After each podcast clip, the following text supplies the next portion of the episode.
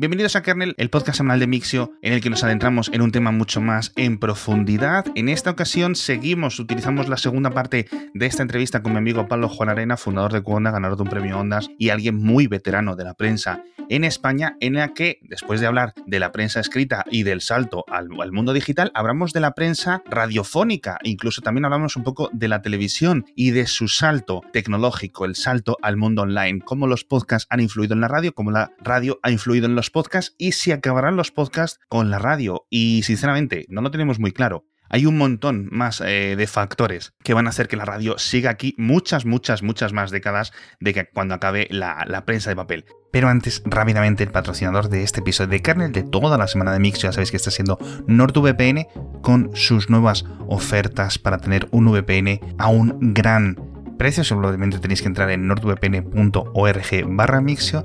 Ya sabéis que tiene soporte para 6 dispositivos simultáneos que lo podéis compartir con un familiar o con varios familiares, con amigos o quien queráis y que tenéis 30 días gratis para probarlo con devolución íntegra del importe si no os gusta por cualquier motivo, os arrepentís o lo que sea, os devuelven el dinero y hasta aquí hemos llegado. De verdad, súper recomendado nordvpn.org barra Mixio. Sé que lo utilizáis muchísimos y muchísimos de los oyentes y por eso, y por eso nos siguen patrocinando.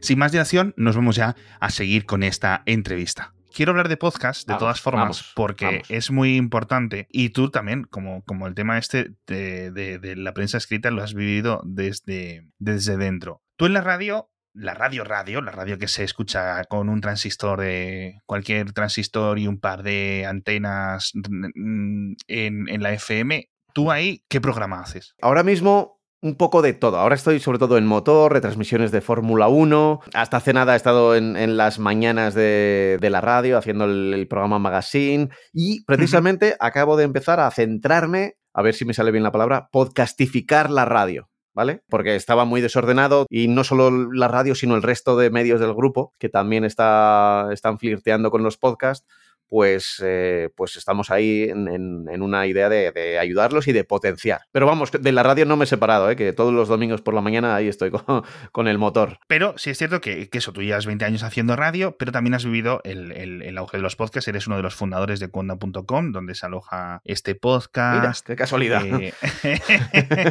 sí, te he, traído, te he traído al palo, macho, porque es que de verdad que estás, estás en todas las partes de, del este. Tienes un premio Ondas por las tres muertes de mi padre con el podcast ¿Cómo ves, ¿Cómo ves esta coexistencia? Porque, claro, cuando empezó a surgir el podcast, fíjate que muchos se pensaban que se iba a repetir lo de la prensa escrita y no se ha repetido. Es decir, la prensa, o mejor dicho, la radio y la tele han aguantado muchísimo, muchísimo, muchísimo mejor en la competencia digital, ¿vale? De los Spotify, de los Netflix, eh, de, un montón de, cambios, etcétera, que ha habido, lo han aguantado mucho mejor que la prensa escrita. ¿Tú por qué crees que es eso? A ver, yo ahí tengo algunas ideas. Probablemente, ya le digo a los oyentes que estaré equivocado, ¿vale? O sea, no soy ningún gurú ni nada por el estilo, pero además, como todo el mundo tiene una opinión, pero eh, a mí me da la sensación que el que manda, y a veces se nos olvida, es el que escucha. Claro. Es el que escucha. Pero, pero lo digo también cuando alguien lee o cuando alguien ve. Cuando yo entré en la facultad eh, de comunicación se dividía clase de periodismo, clase de audiovisual, que era radio y televisión, y luego publicidad y relaciones públicas, ¿no? Había como eh, tres ramas. Yo creo que ese objeto estaba mal pensado porque era, era el objeto del, periodista. Es decir, yo me dedico a, hacer radio, a hacer televisión, yo me dedico a, escribir y debería ser al revés. Debería ser el que lee, el que ve y el que escucha.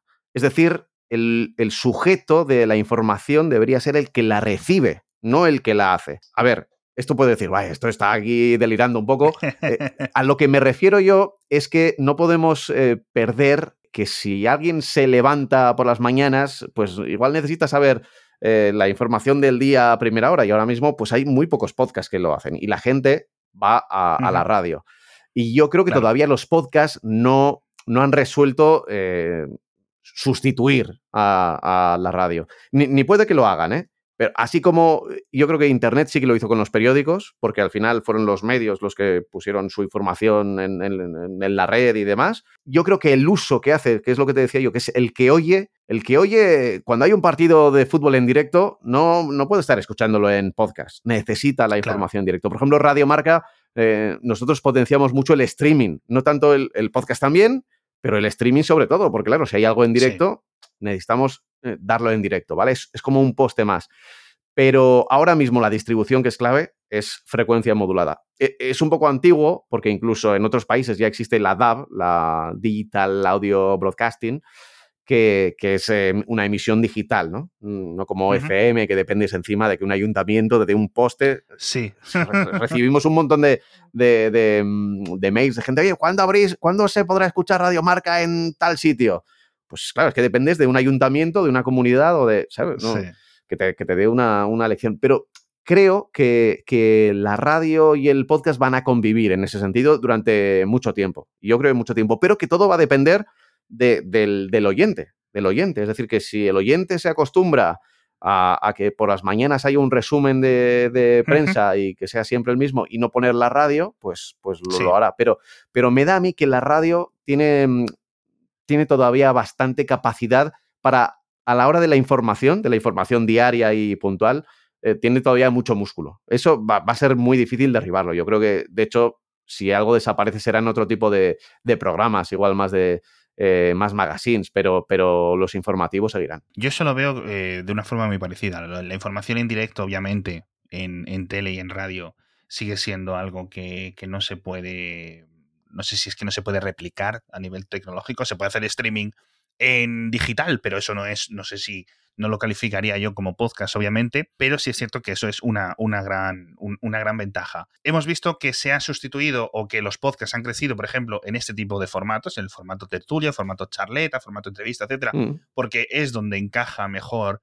eh, para el tipo de emisión. Esto lo podríamos estar emitiendo en directo perfectamente, pero lo escucharían, pues a lo mejor 10% de las personas que lo escucharían luego en, formato. Luego hemos visto los podcasts que sí se han arrastrado y que comenzaron, al menos en, España, arrastrando un montón de programas que se emitían a unas horas intempestivas, a las 2 de la mañana, a las 4 de la mañana, cosas así, y la gente no podía escucharlos, ¿no? Entonces se los escuchaban al día siguiente en podcast y fueron los que coparon los, los, primeros, el top 10, por decirlo de alguna forma, siempre fueron esos programas un poco más nocturnos, ¿no? Incluso ahora siguen siéndolo, ¿no? Los programas específicamente nocturnos de deportes, que no sé si en otros países también es muy común, pero en España a las 12 de la noche empiezan dos, tres programas de radio, pero con, con audiencias millonarias, ¿no? Y cada uno hablar, pues eso, del fútbol, de, la jornada. ahora no son tan millonarias como antes, pero sí. Sí, pero, es, pero comparado con, los podcasts que hay de fútbol, que yo los sigo religiosamente por temas de contratación de publicidad, etcétera, tienes podcasts de fútbol muy populares, pero es que tienes audiencias de 12, 15, 20 mil eh, descargas. Eh, está muy lejos, ¿no? De la radio. Al contrario que pasa con la prensa digital, ¿no? Que es, tienes webs muy visitadas, con millones de visitas, y el papel, pues muy poquito, ¿no? Entonces, obviamente, el que sea gratuita la radio también sigue teniendo una, alta calidad, pero yo, por ejemplo, en la radio también veo el efecto demográfico, ¿vale? El efecto demográfico, la gente que sigue escuchando radio, la gente sobre todo que sigue viendo tele, vemos una curva demográfica muy diferente al resto de la población. Entonces es posible que eso los haya ayudado a mantenerse mucho, mucho mejor. Y como se han mantenido en audiencia, pues se han mantenido en ingresos y en publicidad y en todo, porque han seguido gestionando, que esto es una cosa que la tele sí ha seguido haciendo muy bien, lo creo que lo hemos comentado en el podcast diario, ha seguido gestionando su stock de publicidad. tenemos tantos, tantos anuncios que emitir cada hora, tenemos tantos días de la semana, tenemos estos programas con esta audiencia, lo vendemos a tanto dinero. Ya está. La prensa, cuando ha dado el salto a digital, ha permitido que un montón de intermediarios, sobre todo empresas tecnológicas de California, le lleven todo el inventario, se lo gestionen y yo sé que cuando se han querido dar cuenta, habían reducido a, un 10% a lo mejor eh, sus ingresos. Y la tele por eso ha conseguido aguantar en tan buena salud. Eso no quiere decir que la redacción de una tele de hoy en día sea mejor que una redacción de un telediario de hace 20 años, que no lo creo, porque también hay un montón de gente, de periodistas, de curritos muy, muy explotados. Vemos la falta de corresponsales en todas partes, pero es cierto, ¿no? También hemos visto en la tele, quizás más que en la radio, un abaratamiento del coste de los programas, mucho más realities, por ejemplo, que son muy baratos de producir, programas de salseo y cosas así que están construidos sobre los propios realities y que rellenas como mucho, pues a lo mejor cinco horas ese día, ¿no? Con ambos programas a un precio muy reducido, ¿no? Entonces,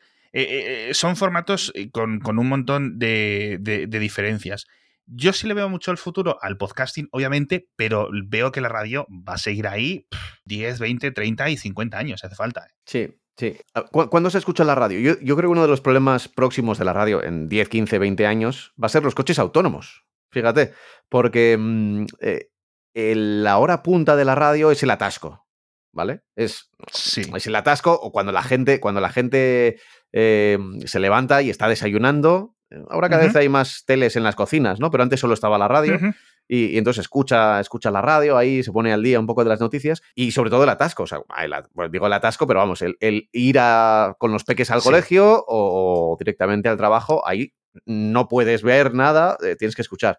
Cuando lleguen los coches autónomos que nos permitan no estar eh, conduciendo, sino que sea como estar dentro de un ascensor, yo veo que las pantallas allí volverán a tomar posesión del espacio. Falta mucho tiempo para eso. Pero ya, eh, pero cada vez menos, pero cada vez menos. Eh, sí, a ver, cuando tú estás en transporte público es como un coche autónomo, esa simulación ya la podemos ver, pero tú puedes ir leyendo un libro, no hace falta que puedes ir escuchando música con los ojos claro, cerrados. Pero antes conduciendo, el conductor solo podía escuchar la radio. No. El, conductor, solo podía escuchar la radio, era lo único que se le permitía, ¿no?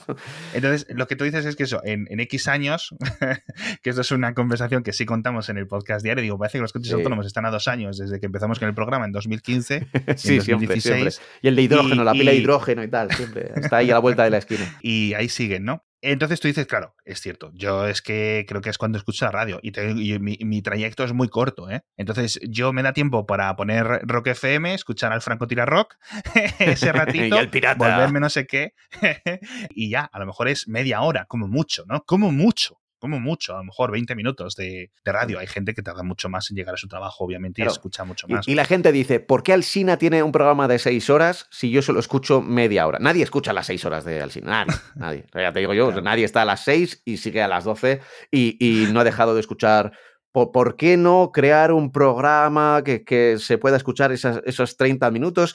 Bueno, pues yo creo que estamos en ese, en esa mm. evolución. Y el, próximo paso de evolución, a ver quién se atreve, es que una gran estrella de la radio o alguien que sea una estrella de la comunicación haga, pues eso, un, espacio de audio, pero que sea exclusivamente para podcast, que lo puedas ponerte a las 8 menos cuarto o a las 8 y 35.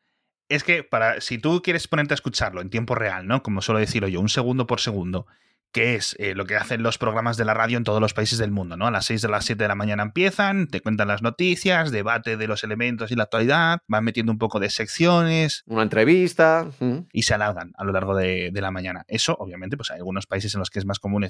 Porque eso no se puede hacer en podcast. Por poder se puede hacer, pero el problema es que lo tienes que grabar o el día anterior o a las 2 de la mañana. Hay que, tener músculo para hacerlo. Hay que tener músculo. Exacto, necesitas mucha financiación. Yo me cuesta a mí, y mi programa es una media hora grabada, y luego lo condenso en unos 15 minutos el diario.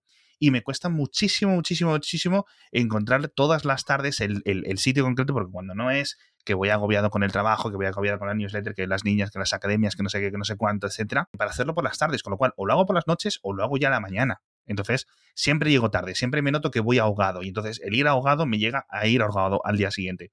Yo podría todos los días, a lo mejor, tener un horario y empezar a emitir en Twitch o emitir en radio, por decirlo así, en directo. Y yo empiezo a hablar con más o menos gracia, pero eso me permitiría a mí tener un horario, ¿no? Que eso yo creo que es una de las grandes gracias, ¿no? De la, de la radio. Tú sabes que a las 12 está El Larguero, a las 6 está Alsina, como decías tú, o Luis del Olmo, que no sé si se ha retirado ya o no, pero ahí están, ¿no? Este tipo de, referencias, ¿no? Claro, y además importante, o sea, por ejemplo, los informativos es vital, ¿no? Hay unas señales horarias que además, las señales horarias que están sincronizadas con un reloj suizo, ¿no? Porque en todas las emisoras suenan, suenan al mismo tiempo, es un satélite, bueno, ahora ya es satélite que, que directamente te manda los impulsos de las señales horarias, porque te va marcando un poco el ritmo del día, ¿no? Uy, tengo yo una gran duda y digo, y nunca he caído en preguntártela, te voy a preguntar ahora mismo en, el podcast. A ver, a ver. Cuando dicen, y ahora en las noticias, no sé qué, y estoy escuchando una emisora nacional, ¿vale? Sí. Ser, Radio Marca, etcétera. Y a mí me están diciendo, los atascos de Madrid. Vale. Por ejemplo. ¿Cómo se hace eso? Porque yo entiendo que a uno que vive en Zaragoza los atascos de Madrid no le interesan. Vale. ¿Cómo se eh, hace eso? A ver, depende de las emisoras, ¿vale? Pero si ahora mismo la cadena SER eh, lo que hace, que yo creo que además es, es precisamente es la, es la, cadena de radios que, que, lo puede hacer y más fácilmente, eh, hace un boletín de cinco minutos, ¿vale? Y entonces, cuando llega al minuto 3, cuando llega al minuto 3, suelta una ráfaga. Y del 3 al 5, las emisoras de, provincias, digamos, eh, cuentan la información. Pero, por un lado, aquellas emisoras que no lo tengan, se sigue dando, eh, hay como una doble emisión, ¿vale?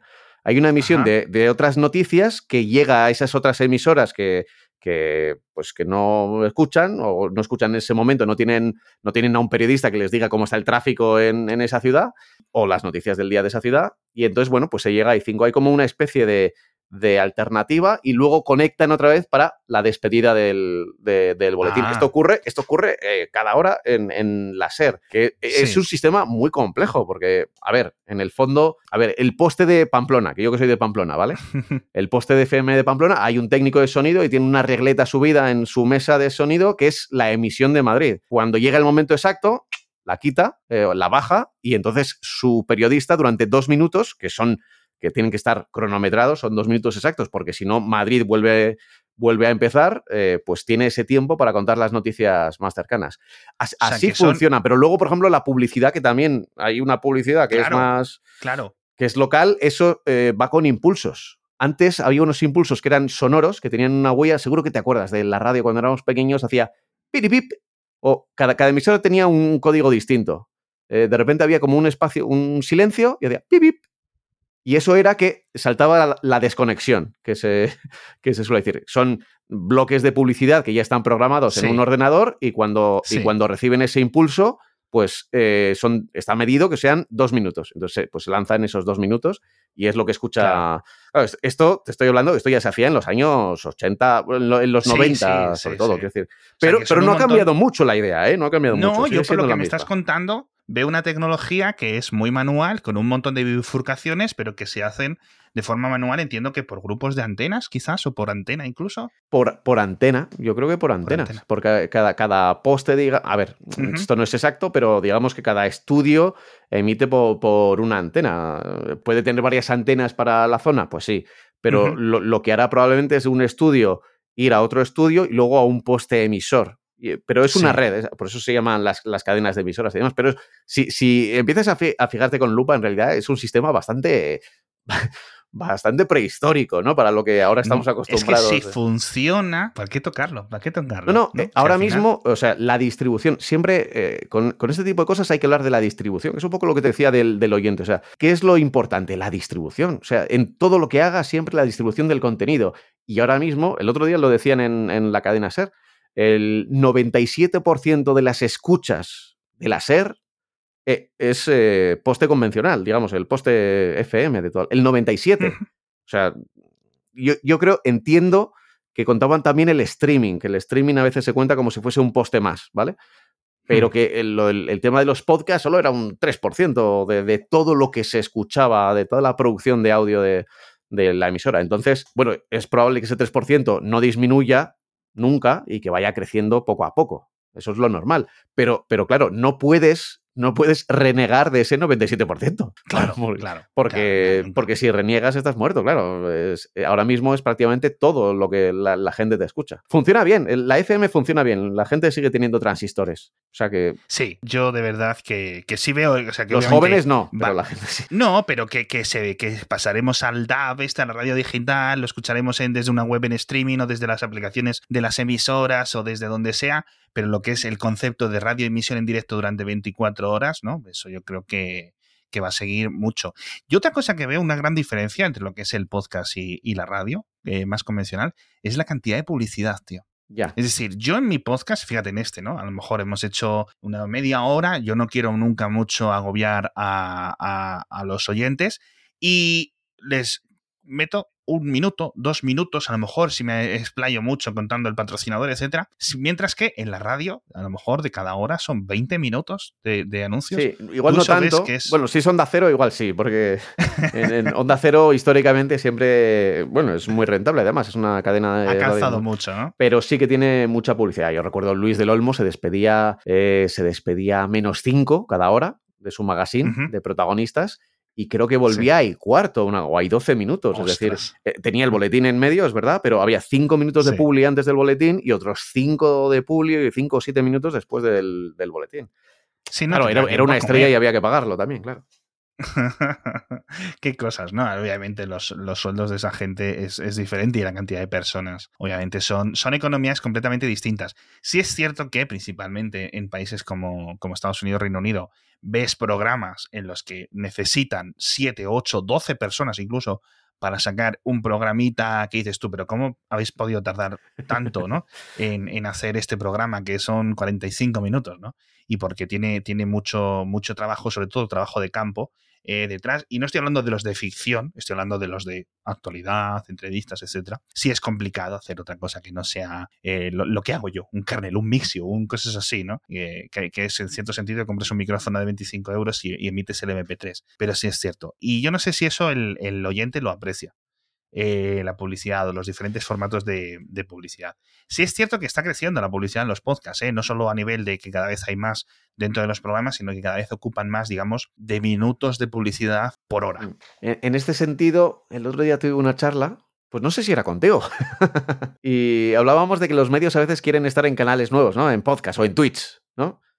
Y que, pues quiero tener un Twitch o quiero tener un podcast. Y que igual merece más la pena en el presupuesto de una empresa eh, más que crear algo que se va a quedar ahí como una isla y que, no nos engañemos, puede que no tenga demasiada repercusión, eh, irte a uno de los canales grandes de, Twitch o a un podcast que tenga, pues, pues como el tuyo, que tiene un montón de, oyentes diarios, el, Mixio, y, comprar la publicidad o tener un espacio ahí, ¿sabes? No, no, no intentar crear algo de la nada eh, porque está de moda, sino, sino vale, sí, quieres estar en esos canales, pero estate de esa forma. Y, yo creo que, que mejoraría el, ecosistema, porque estamos viendo que hay, hay muchas empresas que se quieren meter, pero no saben muy bien cómo, cuando tienen lo de mm. toda la vida, que es, oye, pues mete publicidad y tendrás un espacio ahí. Y ya está. Exacto. Sí, yo a ver, mi formato es tan corto. Si Mixio durase dos horas todas las mañanas, por ejemplo, sí estaría abierto. Pero eso sí es cierto. Eso desde las agencias y desde las empresas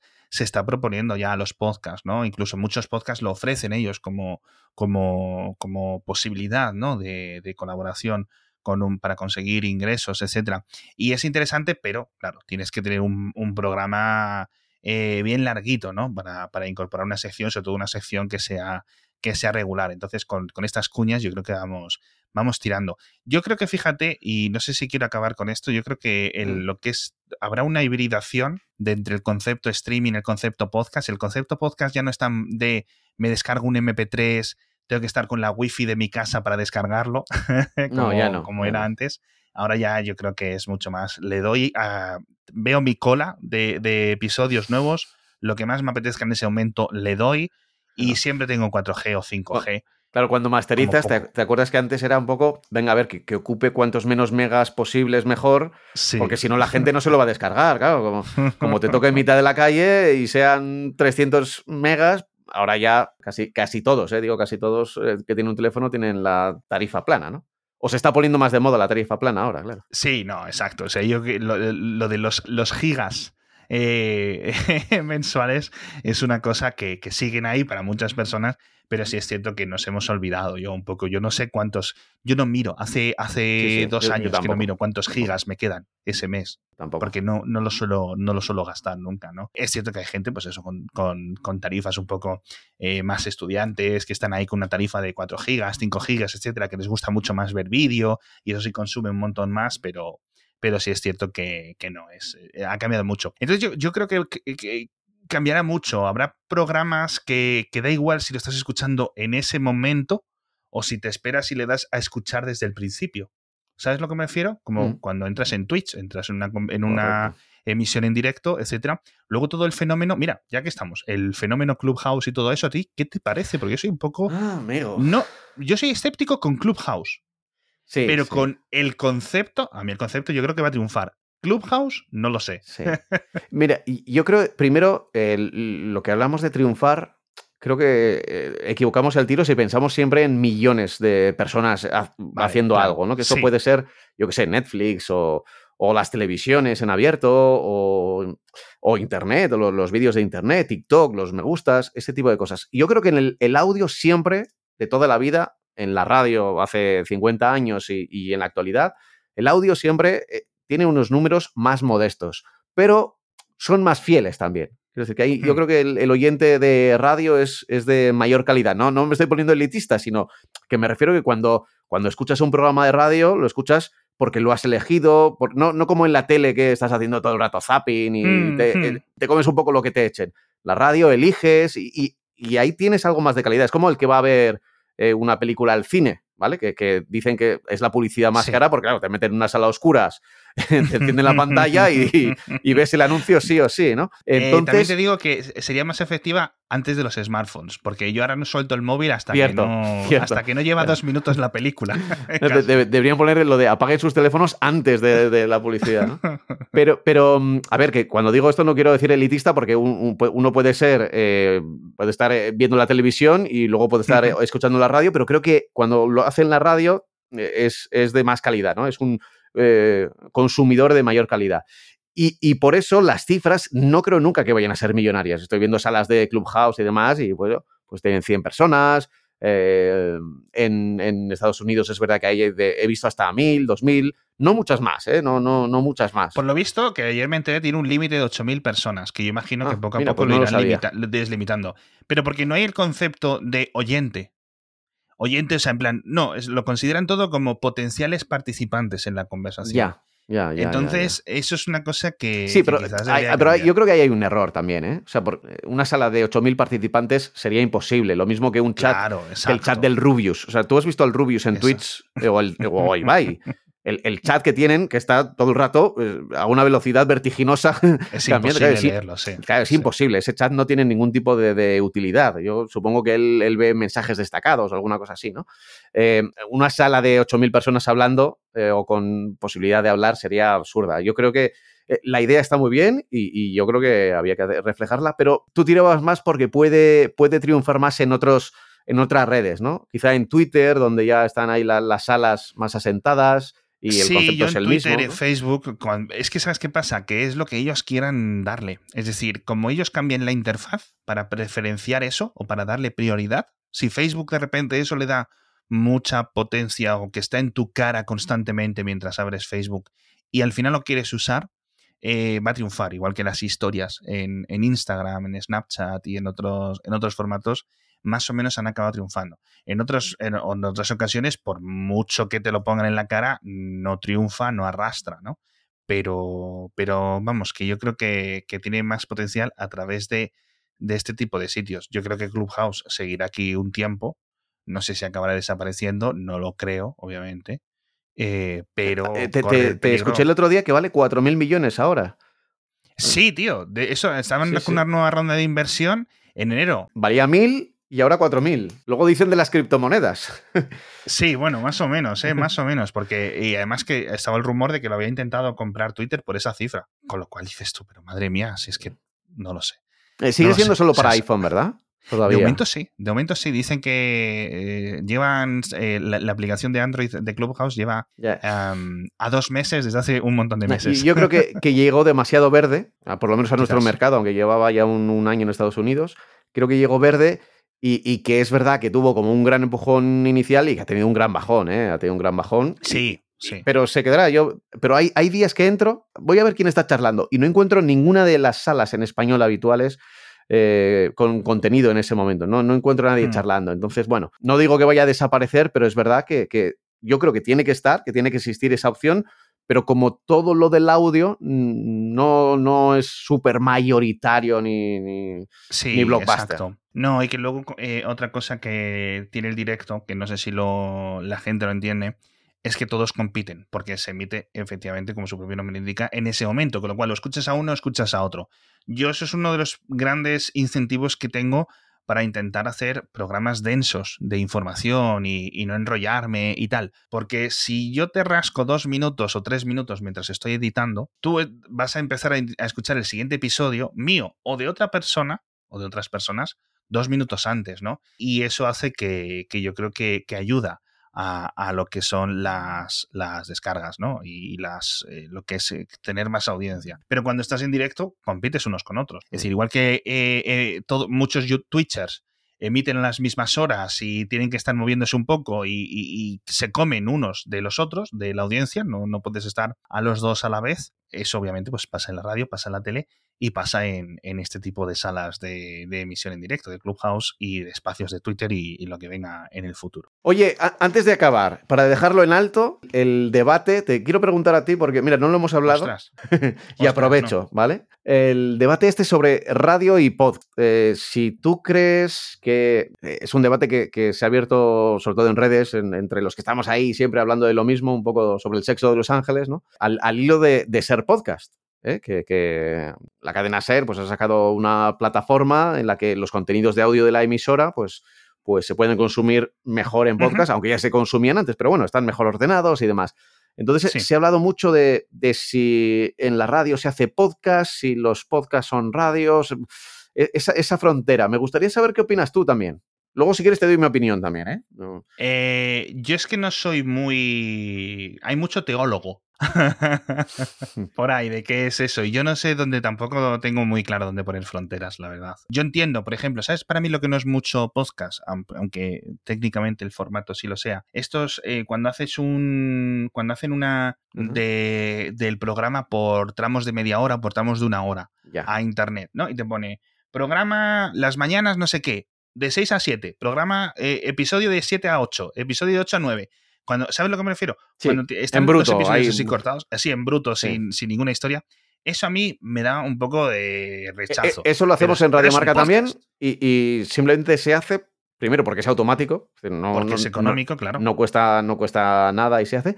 Y sorprendentemente, eh, hay mucha gente que nosotros, por ejemplo, tenemos una tertulia a primera hora de la mañana deportiva que se llama La Tribu, ¿no? Sí. Y eh, es, de los, es uno de los contenidos de mayor consumo. Pues hay mucha gente que, y está como podcast, ¿eh? se llama La Tribu y está disponible en Apple Podcast, en Spotify, en todos los sitios. Pero hay mucha gente que va a las horas donde se emite, que me, que me llama la atención. Yo digo, joder, les, estamos ofreciendo, la, o sea, si, casi el siguiente paso es quitar la publicidad de, ¿no? Para, para, que sea solo el audio, la, digamos, puro y duro, la, la, tertulia. Y, y, sin embargo hay mucha gente que, que va a lo que es la emisión de, mira, que, claro está cortada porque empieza a las ocho y media y entonces tienen que juntar el, el, bloque de 9 a 10, de 8 a 10, de 8 a 9 con el de 9 a 10. y, curioso. Es incomprensible, pero es verdad que se, sigue consumiendo.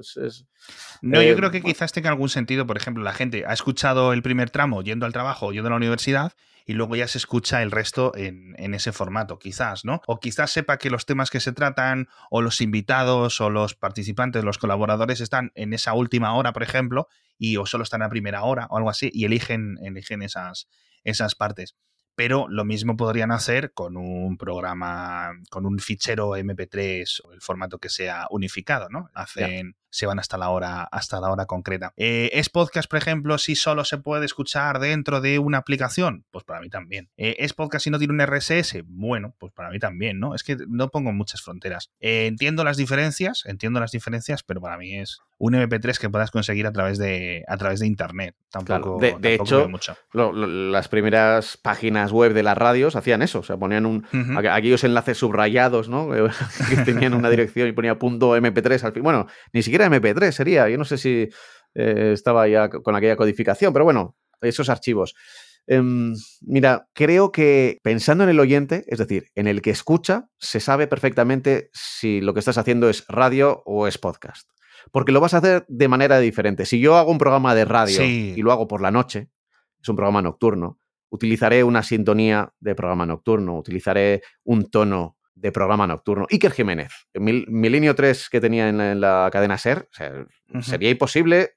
O sea, él, lo hacía para los oyentes de la noche. Luego se consumía en podcast, eh, por supuesto, pero él hacía un programa de radio nocturna. Mm. Porque, porque, era eso, radio nocturna. Entonces yo creo que cuando lo haces pensando en el oyente, sabes muy claro si estás haciendo un programa de radio o no. ¿eh? Por las mañanas, pues eh, metes información del tráfico, que yo creo que, que, fíjate, es uno de los reductos de la radio del pasado que yo creo que debería estar ya superado, porque las aplicaciones que tenemos en los móviles te dan una información mucho más exacta que, el, que, cualquier eh, conexión de tráfico, mucho más exacta, y sin embargo, fíjate esto, antes se me ha pasado a contártelo, em, es el espacio que más quieren los anunciantes. O sea, los anunciantes se pelean y se pegan por la información del tráfico. Si escuchas en cualquier emisora de radio por las mañanas, eh, estará rodeado de, sobre todo, concesionarios de coches eh, por delante y por detrás. Sí, sí, es una locura, es una locura. Eh, y es una información que ya te digo, o sea, si tienes eh, Waze, Waze, que, que, para mí es de las mejores, te dice dónde está el atasco, por dónde tienes que ir, por dónde es mejor ir hoy y tal, y va a ser mucho más exacto porque te lo dice quirúrgicamente, ¿no? Vas de aquí a allí Y, y, puedes ir por aquí, por estos atajos y tal. Yo, bueno, eh, creo sinceramente que, que cuando haces eh, radio, lo sabes, y cuando haces, puedes hacer un programa como el de Buena Fuente, que es para radio, pero que se consume muchísimo en podcast. De hecho, es el podcast uh -huh. más, más escuchado, ¿no? Bueno, uh -huh. pues, pues, sí, ahí, porque al final es entretenimiento y es humor y ya está. Pero si haces un programa de noche, si haces un programa informativo, si haces un, un magazine en el que puede ocurrir una noticia de última hora, la cortas, eh, claro. para mí está muy claro cuando haces radio. Es como cuando haces una Totalmente. serie para Netflix o para Telecinco. o para... O, sí, sí, te, sí, Claro, sí eh, no, no, es lo mismo porque eh, bueno, en, en, España igual no tanto, pero en Estados Unidos, las series de hace unos años, cada 15 minutos había una pausa publicitaria. Eh, ¿Te acuerdas de 24, Jack Bauer? Claro. Cuando acababa el relojito, lo dejaban en alto. O sea, de repente había un momento dentro del capítulo que había que dejarlo en alto porque luego venían sí. tres minutos de anuncios y luego volvían pip, pip, pip, con el relojito. Y claro, eso, eh, si, si, lo estás haciendo para Netflix, no, no lo puedes hacer, porque no, Netflix exacto. tienes eh, no solo ese episodio, sino todos seguidos. Entonces hay que, hay que jugar sí. de otra manera. Por eso es sí. lo que te decía de estar siempre pendiente del que escucha, el que ve, el que, el que sí. lee, porque tu concepto al hacer algo, al crear algo, contenido, creadores de contenido, va a ser distinto, seguro, seguro. Pero bueno, totalmente. No soy un, totalmente. No soy un gurú, estas son reflexiones que, que no, de, dentro de, de un la... tiempo te diré sí. lo contrario, ¿eh? O sea que no. No, la gente intuitivamente esto lo entiende. El programa que se emite a las 10 de la mañana es completamente diferente del que se emite a las 10 claro, de la noche claro. o a las 2 de la mañana. Es decir, los, los el ritmo, los, claro. Sí, sí. Los ritmos no son, no son los mismos, los temas no son los mismos, etcétera. Eso me pasa y con los podcasts yo creo que, que se tiene que homogeneizar porque nunca sabes. O sea, yo tengo un montón de gente que me escucha lo primerísimo y tengo gente que me lo dice. Dice, yo es que me voy a la cama con tu voz. Y, qué, qué bonito. Y, entonces, pero, pero, pero, un montón de gente, un montón de gente. Entonces dice, a mí me da igual que publiques a las 10 de la mañana, que a las 8, que a las 15, que no sé qué, porque yo hasta las 11 no te voy a escuchar, hasta las 11 de la noche, ¿no? Entonces, eh, y, o gente que me dice, yo no escucho tus podcasts de lunes a viernes. Yo el sábado me cojo los cinco del que has publicado y me los escucho de seguido. Cojo una hora y hago pum, pum, pum, pum, pum, pum, pum, pum, mientras hago X, ¿no? No controlas cuándo lo van a escuchar. Entonces, en, en, podcast, por necesidad, pues tienes que hacer algo más, menos acentuado, quizás, ¿no? En cierto sentido, ¿no? Entonces, eso es, es, es diferente, es diferente, pero claramente se nota. Incluso el día de la semana. Es decir, no es lo mismo un contenido de un sábado que el contenido de un martes, obviamente. Claro. En claro. tele o en, en, tele o en radio, ¿no? Así que, así que sí, yo creo que es interesante. Yo creo que, que los, los lectores, quizás, y los, perdón, los lectores no, los oyentes y los, los, los televidentes lo saben aunque sepa, aunque sea de forma intuitiva, ¿no? En fin, Pablo, muchas gracias, Majo. Qué bonito, ¿eh? Que este, este momento. Nunca me habías invitado a tu, a tu, podcast, normal, también por otra parte, has encontrado una excusa así como muy, muy Cuando rara. dos minutos sabía que nos íbamos a enrollar, pero ha quedado, ha quedado guay. Yo creo que ha quedado interesante y yo creo que los oyentes lo, lo van a disfrutar porque quizás hayáis visto eh, toda esta transformación de la prensa en todos sus formatos como meros pasajeros, pero contada desde dentro y, contada por qué viene esa desconfianza de la prensa, por qué la radio tal, por qué la tele, por qué los periódicos o qué pasaba con los periódicos hace tantos años y qué es diferente ahora, etcétera. Yo creo que mucha gente eh, se lo has dejado mucho, mucho más, porque tienes una perspectiva única. ¿eh? Bueno, y, y, igual hay gente que, que, podría profundizar mucho mejor que yo. ¿eh? Yo, he sido, yo he sido un testigo ahí que estaba como a 20 metros de, del epicentro, ¿no? De, de, la zona cero. Pero sí, eh, es mi visión y yo creo que, vamos, me llevo muy bien con la gente que, que mandaba en las redacciones en, aquel, en aquellos tiempos y creo mm. que en buena medida están de acuerdo con, con lo mío. De hecho, sí. les he copiado algunas ideas. pues eso, muchísimas gracias a todos por estar aquí una semana más en Kernel. Muchas gracias a ti, Pablo, por estar con nosotros. Y, y no tardaré mucho en invitarte otra vez, ¿eh? Ya te lo digo. Cuando quieras, ya lo sabes. Y nos vemos la próxima semana en Kernel.